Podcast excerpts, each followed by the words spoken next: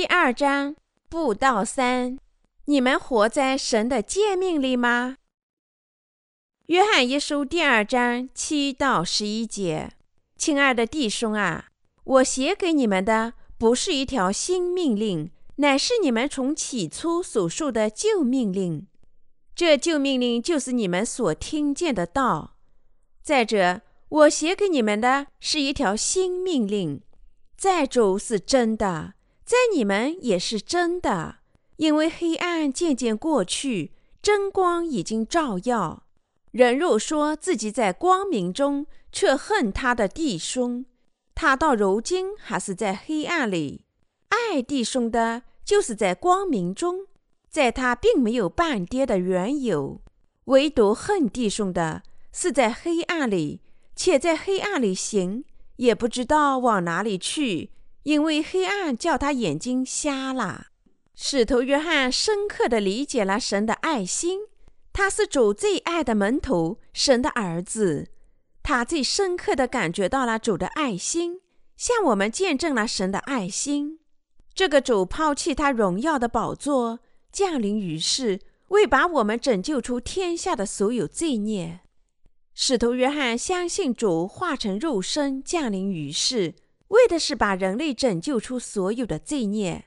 相信主亲自承受了本该是我们应受的折磨、诅咒、轻蔑。侮辱、死亡和定罪，因为约翰相信耶稣赐予他的拯救真理，他能从所有的罪孽中得救。使徒约翰充分懂得，他从罪孽中得救，应多么感激神啊！我们主的爱心是多么伟大啊！换句话说，约翰知道，为了拯救他，主做出了多么巨大的牺牲，他多么深爱他。因为充分理解耶稣的爱心，他才向所有的圣徒写下了这本使徒书。除了约翰福音和约翰一书、二书、三书三本使徒书以外，使徒约翰还写了启示录。耶稣对约翰启示最多，在所有的门徒中，神通过使徒约翰告诉我们最多的是他多么喜爱我们。这向我们见证一个事实。使徒约翰最知道神的爱心，所以约翰被称作爱心使徒。因为使徒约翰比其他任何人都更加知道主的爱心，他也能最大的见证这种爱心。实际上，把约翰一书看作爱心之书，完全不过分。我们通常把哥林都前书第十三章看作是爱心的篇章。当然，这章也有大量讲述爱心，但在方方面面见证耶稣爱心的人是这位使徒约翰，因为他充分理解耶稣喜爱他的门徒。约翰是主的爱心的见证人，使徒约翰也讲述了主的爱心。他在约翰一书第四章十八至二十节中说：“爱里没有惧怕，爱既是完全。”就把惧怕除去，因为惧怕里含着刑罚。惧怕的人在爱里未得完全。我们爱，因为神先爱我们。人若说我爱神，却恨他的弟兄，就是说谎话的。不爱他所看见的弟兄，就不能爱没有看见的神。根据他在这里说的话，爱里没有惧怕。约翰说：“那些确实知道神爱心和领受这爱心的人，在接近神时，并不会惧怕，反倒充满欢乐。他们也喜爱成了神百姓的弟兄和姐妹。这是因为我们大家都已经披戴在神爱心里了。所以他宣布：人若说我爱神，却恨他的弟兄，就是说谎话的；不爱他所看见的弟兄。”就不能爱没有看见的神。同样，约翰一书的主题是神的爱心。约翰得出了结论：神的爱心体现在水和圣灵的福音里。他在这部福音书里轮流处理两个主题。他最终在第五章解释什么是从起初所听见的水和圣灵的福音。约翰一书第二章二十四节。神的新命令告诉我们什么呢？他讲神的爱心，他告诉我们要活在这爱心里。约翰一书第二章第八节说：“再者，我写给你们的是一条新命令，在主是真的，在你们也是真的，因为黑暗渐渐过去，真光已经照耀。我们重生前通常是罪人，不知道拯救。”没有领受罪孽得赦，我们既不知道神，也不知道真理。我们不是神的百姓，而是黑暗的儿女。我们仅仅只是作恶者的种子，因此我们做不到在真理里互爱。如果那些人为黑暗的子女，还没有到真理之光里来的人，仍然相互爱护、相互关心、无私和相互奉献。那么这是不寻常和奇怪的事情。诚实地说，这些行为只是伪善之举。但是我们现在认识到，黑暗已经过去，真光照耀我们，我们成了神的子女，已经领受他的真爱和真拯救。正是你和我靠信仰水和圣灵福音的重生者，才是神的子女。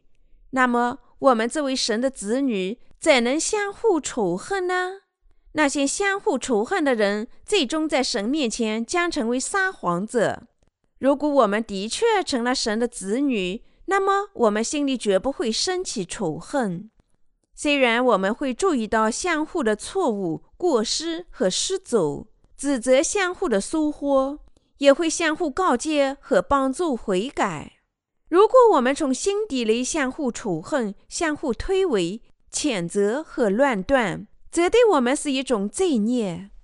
换句话说，在我们重生者家里，我们可能会暂时相互反感，但我们绝不会从内心深处真正仇恨我们的弟兄和姐妹、神的百姓及其仆人。即使世人也有同样的格言：“恶其意，不恶其人。”当然。这句话起源于每个人都想把审判权揽到自己的手里这种倾向，而事实上，法庭才有拥有判决世俗罪行的唯一合法性。如果我们的确知道和信仰神的真光，如果我们确实因为知道和信仰谁和圣灵的福音而完美的从所有罪孽中得赦，如果我们知道神已涂抹了我们所有的罪孽，如果你们也知道和相信已经拯救你们的神的爱心，则我们不会真正相互仇恨。因此，如果人在心里仇恨他的弟兄和姐妹，则他在神面前是撒谎者。即使在我们重生前，神已赐予我们互爱的命令了。神吩咐我们不要作恶，而要行善。根据他的命令。我们必须在他面前和百姓面前做这些事情，也就是说，我们必须服从他对我们的吩咐。你们在我面前不应拜其他的异神，只应崇拜、喜爱和尊敬他。尊敬你们的父亲和你们的母亲。你们不可杀人、奸淫、偷盗、合作假见证、陷害人。虽然神明确的告诉我们要按照这些命令生活，但我们做不到。我实质上做不到这样的生活。但使徒约翰再次告诉我们：“亲爱的弟兄啊，我写给你们的不是一条新命令，乃是你们从起初所述的旧命令。这旧命令就是你们所听见的道。再者，我写给你们的是一条新命令。”在主是真的，在你们也是真的，因为黑暗渐渐过去，真光已经照耀。约翰一书第二章七至八节，他在这里再次提醒神，希望我们互爱。什么是圣经强调的最大问题呢？是神的爱心。神对我们的爱是这样的：我们的主降临于世。接水和圣灵的福音涂抹了我们所有的罪孽。神对我们的爱心是最伟大和最根本的爱心，使我们能真爱他人。由于这种爱心，我们才有各种爱心。牧师对圣徒的爱心，弟兄和姐妹对神的爱心，我们对牧师、兄弟和姐妹的爱心，这些不是肉体上的爱心，而是属灵的爱心，因为它们都源于神对我们最伟大的爱心。是在神的爱心、水和圣灵的福音里，我们才能经历这些东西。真交往只在这种属灵的爱心里。因为只有在神的爱心里，我们才可能生存；是因为神的爱心，我们才能吃喝、笑谈和呼吸，我们才能继续我们的生活。因为神的爱心广阔无垠，我们才能在这世上呼吸，才能感觉他的爱心。在神的爱心里，我们已经领受天上属灵的福气。换句话说，因为耶稣自己爱我们。你我成了神自己的子民，我们现在生活在和平里，所以我们更应该相互喜爱。神所有的诫命和谴责，从本质上讲，都源于他的爱心。所以，当我们看到更软弱的弟兄和姐妹时，我们必须对他们更加的怜悯，更加爱护。但是在神面前心硬的人，必是在他的爱心里受到更加严厉的谴责。对于这些人，我们谴责他们、批评他们，甚至惩罚他们，是出于神的爱心，是为了使他们心归于神，任其自然。即使在我们看来，他们正奔向悬崖，那不是神的爱心。相反，神的爱心以任何可能的方法，使他们避免走向自我毁灭。你们是要认识到，指出在基督里我们信徒的缺点，并不意味着让他们受折磨，而是向他们显示神的爱心，一颗相互关爱的心。这正是爱心。当人们嘴上说欢迎他人，而心里却充满敌意与恶意，则他不在神的爱心里。心怀黑暗、隐蔽的动机，不能被称作神的爱心。这种人说起来好像愿意为我们做任何事情，却偷走我们拥有的一切，逃跑而去。我们认为这种欺诈不是发生在他逃跑的那个时刻，而是从他血圈套诈骗我们第一时刻开始。从内心深处互爱，才是神的爱心。爱心从我们心灵里迸发出来。如果我们心怀恶意，即使这些恶意没有通过我们的行为体现出来，但他们仍致欺骗性。主说：“但神搭配这身子，把加倍的体面给那有缺欠的肢体，免得身上分门别类，总要肢体彼此相顾。”哥林都前书十二章二十四至二十五节。这意味着神把这些只能靠他爱心生活的弱者视为他教会里更加宝贵的会员。我们必须关心神所有的百姓，我们必须为所有还没有重生的人祈祷，我们必须为教会、基督的身体、为我们的弟兄和姐妹、为神的仆人祈祷。所有这些祈祷都是出于神的爱心。这是因为我们希望每个圣徒都在神的爱心里繁荣昌盛。我们为这些东西祈祷，因为圣徒在身体上和精神上繁荣昌盛时，也是对我们神的仆人的赐福。神的子民在身体上和精神上昌盛，对于神是欢乐的，所以我们也应在欢乐里为他们祈祷。另外，我们弟兄和姐妹的欢乐是我们教会的真欢乐。我们从心底里为他们祈求最好的祝愿。所有这些事情都必须靠信仰神的爱心去实现。没有神的爱心，我们做任何事情都没有意义。我不希望神家里的任何成员误入歧途。我绝不希望发生这种事情。所以。我有时催促你们回心转意，即使是要我严厉的责备你们。我不希望你们受到伤害、痛苦、迷失、彷徨或哭泣。我希望的一切就是你们的灵魂繁荣昌盛。为什么呢？因为我非常喜爱你们大家。当我安慰你们疼痛的心灵时，这确实是我做的事情。否则，爱心里出来的只有我严厉的谴责。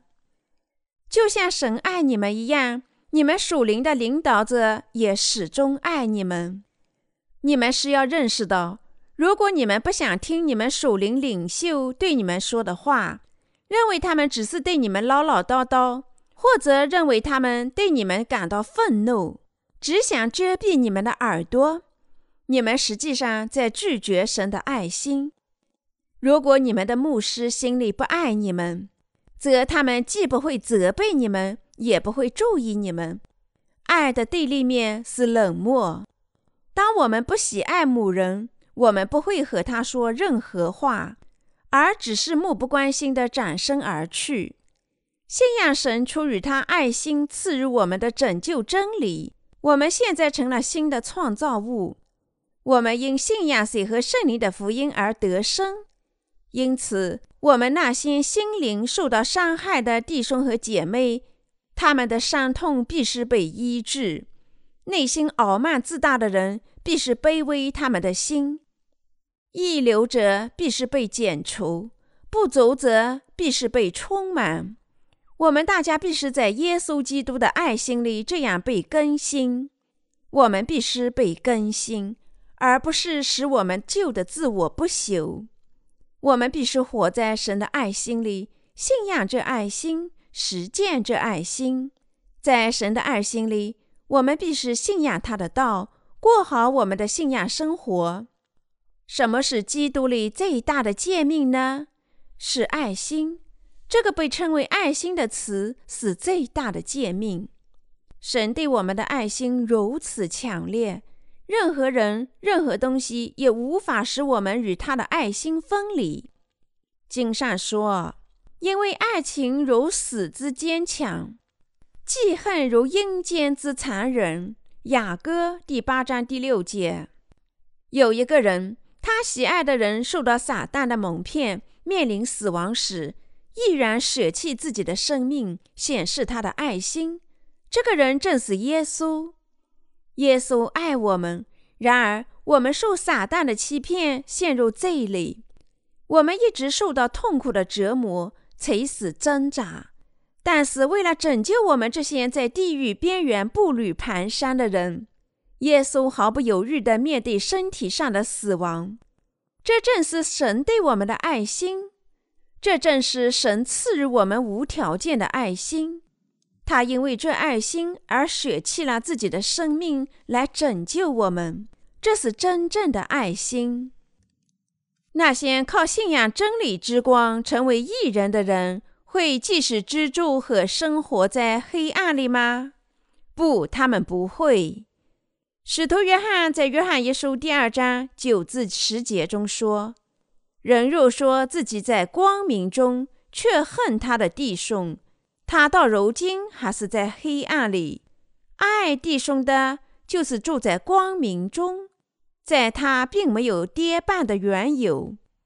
我亲爱的信徒，圣经在此明确地指出，那些自称居住在异人当中和坚持这光，然而却憎恨他弟兄的人，也就是说，那些认为自己知道和相信神已从罪孽中拯救他们。赐予他们生命，然而却憎恨他们弟兄的人，直到现在都一直居住在黑暗里。从内心深处憎恨他弟兄的人，现在仍然坚持在黑暗里。约翰在这里说，那些喜爱他弟兄的人确实能坚持这光，没有理由绊倒他们。另一方面，如果你我从心里真正憎恨我们的弟兄，则我们的良心会觉得不安，但是如果我们心里不憎恨任何人，就没有这种不安的感觉。这里让我们假设我们的一位弟兄姐妹或者神的仆人做了对不起我们的事情，如果这件事情激起我们心中的愤怒，使我们全心全意憎恨这个人，痛恨他，轻蔑他。那么我们就犯了严重的错误。你们这位重生者，如果心里的确如此充满憎恨，现在你们必须再次认识到，你们的心安在了错误的地方，是因为你们心里憎恨某人，对他恼怒、厌恶，你们才有这种不安的情绪。这样，我们在神的面前，甚至对于我们自己也觉得不自在。换句话说，我们在良心上觉得内疚。我憎恨他，因为他首先憎恨我，所以我在这里做错什么了吗？世上的人可能这么认为，并且这样为自己辩护，但对于我们这些信仰水和圣灵福音的人来说，这样做是行不通的，因为我们是真理之光，因为我们一直被真光照耀着，因为我们得赦的罪孽无法用语言表达。我们只是不能生活在黑暗里，一人行在光里，他们心里没有困惑的理由。但是使徒约翰还说，唯独恨弟兄的是在黑暗里，且在黑暗里行，也不知道往哪里去，因为黑暗叫他的眼睛瞎了。换句话说，那些憎恨他弟兄的人，现在依然还生活在黑暗里。约翰在这里说：“这些人行在黑暗里，不知道要到哪里去。在黑暗里行的人，不知道他们注定要做出错误的判断，因为他们分不清是非。有时，你和我虽然成了异人，但也会发现自己处在黑暗里，因为神已经向我们照耀真理之光，我们因信成了真光，神自己的百姓。”一人和无罪的圣徒，因此，当我们在心里发现踌躇的原因时，我们必须正确的认识到我们的错误，因信来到神的面前。我们如何能住在黑暗里呢？如果我们心里真正仇恨某人，这成了我们在神面前踌躇和做坏事的理由。如果我们不能认识到我们仇恨的错误，而即使在心里充满仇恨，则我们将变成精神上的盲人，不能辨别对与错。我们将最终陷入严重的谬误里，最终变成魔鬼的仆人。所以，我们不能让仇恨逗留在我们心中超过一天。我们绝不应坚持罪，而必须因信承认他们，消除黑暗的一切残余。只有在生活中心里有这种纯洁的信仰时，我们才能在神面前过好生活，作为他纯正和明亮的光。黑暗是否已经远离我们呢？当然是，真光已经照耀在我们身上。所以，对于我们来说，旧事已过。哥林多后书第五章十七节，我们已经逃脱受诅咒的命运。因为神已经把我们拯救出所有的罪孽，赐予我们新的生命，使我们得生。因为我们信仰所有这些，我们成了他自己的百姓，我们获得了永生。那么，这位已经领受永生的百姓，我们必须住在哪里呢？我们必须住在神的真理之光里，我们的心灵必须居住在拯救之光里。我们必须坚持神爱心的光。神的确已经这样借着水和圣灵的福音拯救了我们。他已用真理之光照耀我们。换句话说，他完美的把我们拯救出所有的罪孽，使我们成了他的光。所以，即使有人告诉我们不要坚持这真理之光，我们也要居住在这光里。把真光照耀到世上的每个阴暗处和角落里，因信得生，是出于神的爱，他才借着使徒约翰和我们交谈。使徒约翰说：“我小子们呐，我将这些话写给你们，是要叫你们不犯罪。他想向我们传递的教圣是，我们不能犯不信水和圣灵福音这项基本的罪。”这段经文特别关系到所有的基督徒，那些称自己坚持基督教却不信这水和圣灵福音的人，还没有发现拯救之真光。在神面前，这些人仍坚持在黑暗里，而不是在光里，因为他们还没有被照耀真光。这些人想靠忏悔的祈祷领受罪的赦免，他们按照谬误的教义去顺从神，但是靠悔改的祈祷，没有人能理解水和圣灵的福音。靠渐进式圣化的教义也做不到。换句话说，那些想根据自己的思想理解神的道的人，不能被照耀真理之光。也就是说，他们根本不能领受罪孽得赦。一人首先应如何生活呢？一人必须靠互爱得生。在领受罪孽得赦后，我们的信仰生活如何呢？那些罪孽已经得赦的人，只住在水和圣灵的福音里。他们也爱所有的人。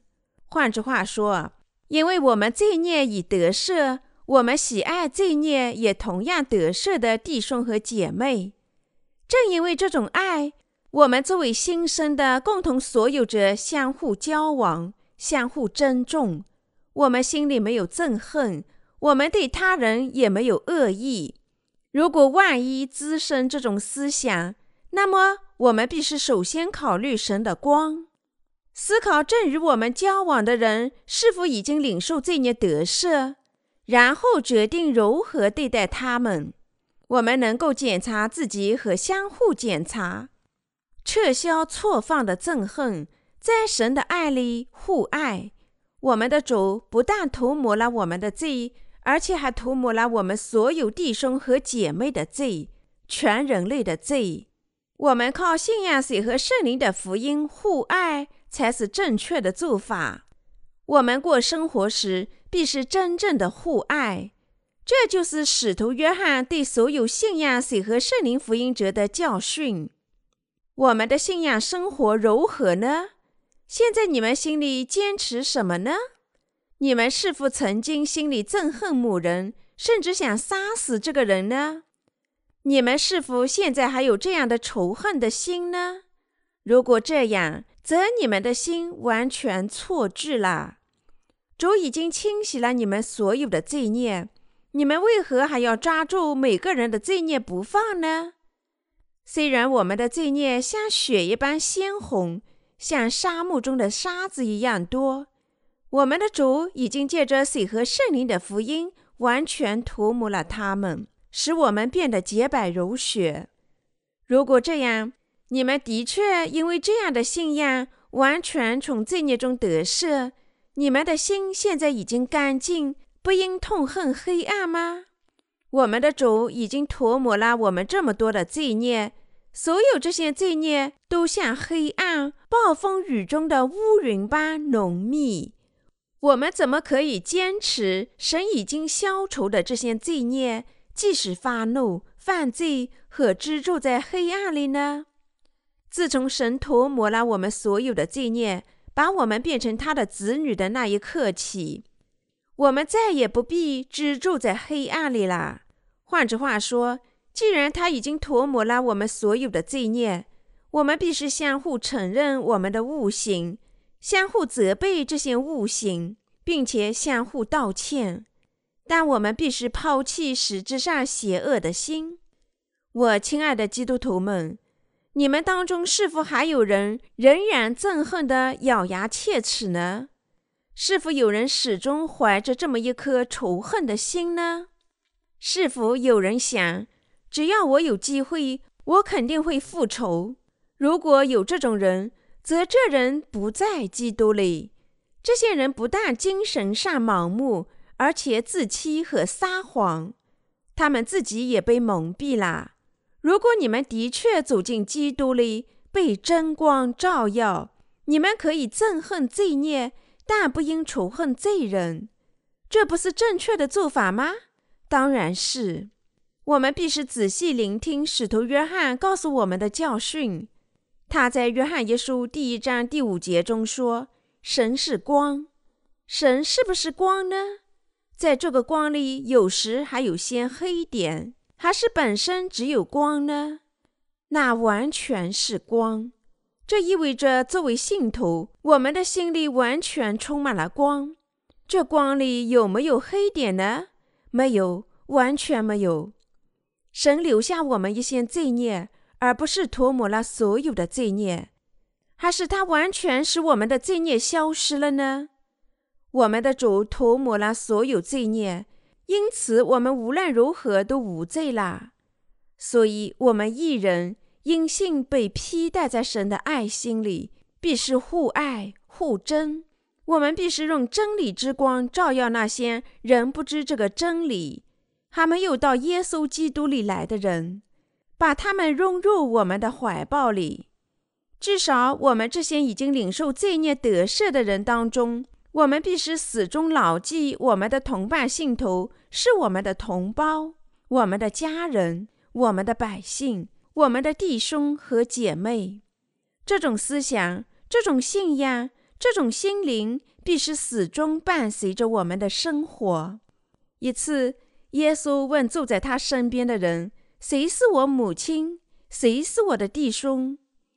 就四面观看那周围坐着的人，说：“看呐，我的母亲，我的弟兄。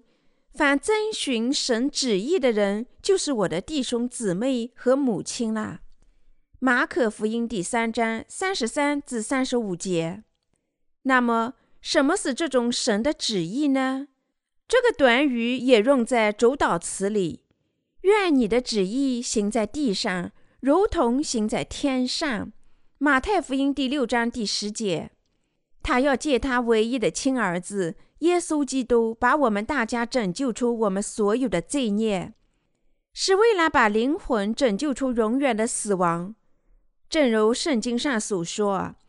差我来者的意思就是，他所赐给我的，叫我一个也不失落，在末日却要叫他复活。约翰福音第六章三十九节。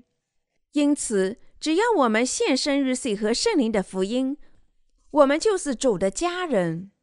主完全的把我们拯救出罪孽，把只有黑暗的我们拯救到光里。耶稣基督怀与童女玛利亚的子宫。被生在这个世界上。当他三十岁时，受施洗约翰的洗礼，斩下人类所有的罪孽，在十字架上死亡，并从死亡中复活。他用真光照耀我们，他已赐予我们完美的拯救。我们因为信仰这个真理，完全得救，因此我们成了神的子女，执行他的旨意。那些这样信仰的人，就是我们的家人。我们在毕生的时间里，不可避免要继续犯罪，但我们的主在两千年前降临于世。他在三十岁时接受约翰的洗礼，斩下了我们所有的罪孽。他在三十三岁时舍弃自己的身体，在十字架上死亡，三天后从死亡中复活。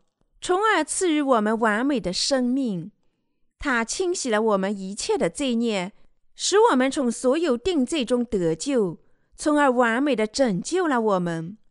他已经赐予我们新生，你们相信吗？我们已经成了完美的光，你我现在必须生活在这光里。我亲爱的圣徒们，光与黑暗能混杂在一起，相互混合或者和谐的存在。相互协调吗？光与黑暗不能相互共存，为什么呢？因为即使当最少量的光照耀在黑暗上时，它仍是光。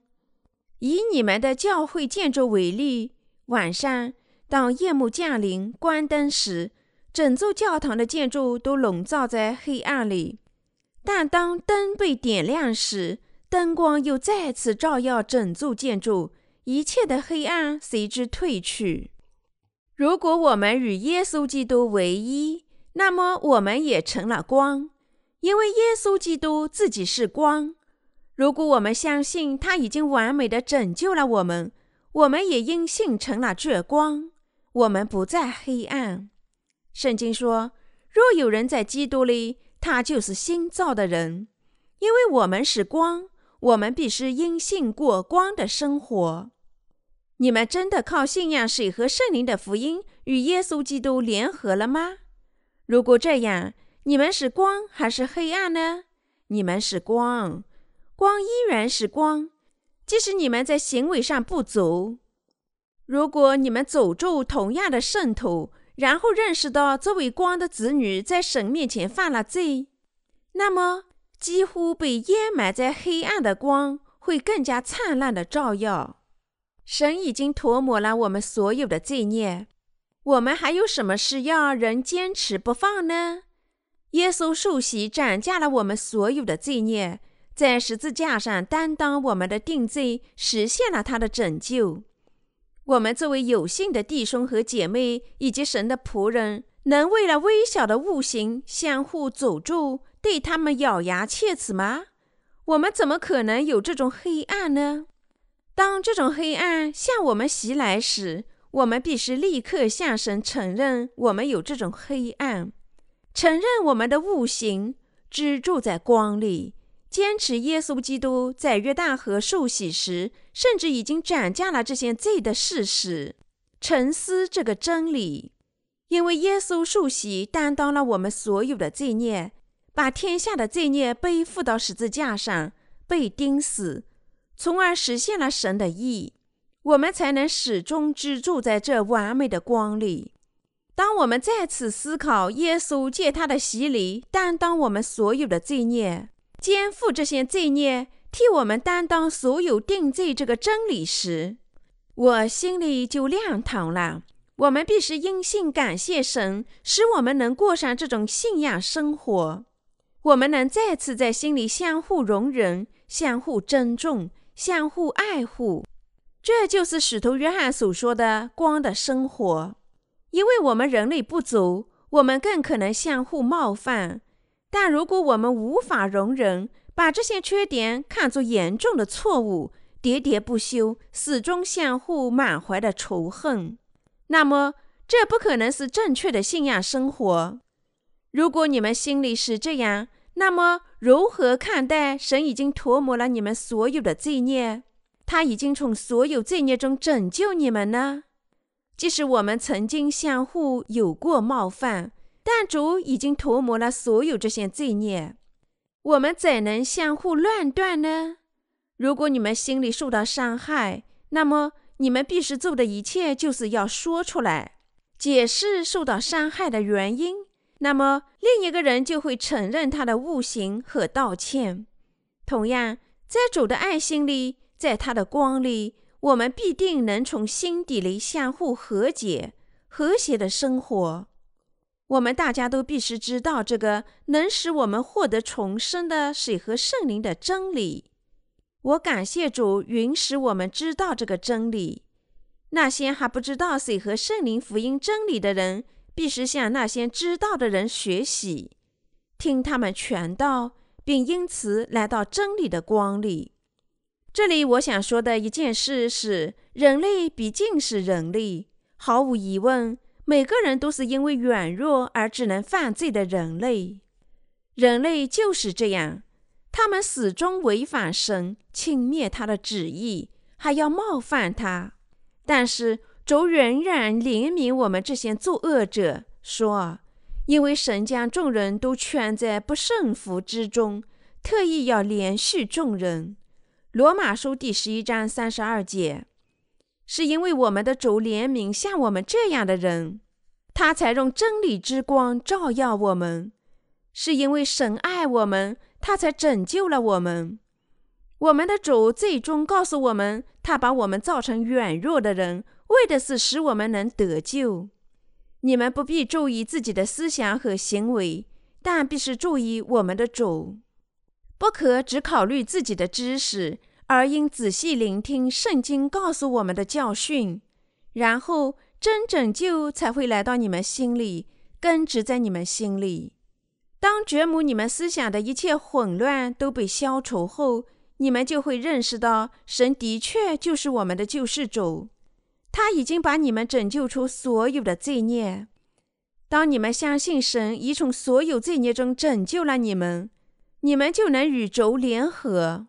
也能在这种信仰里与他的教会联合，信仰水和圣灵的福音。我们已经与神为一，并因此成了他的百姓。神已赐予你们这些福气。但是如果有人还没有领受神借水和圣灵的福音赐予的这些福气，那么我希望并祈祷这些人都要信仰和走进神赐予我们的水和圣灵的福音里。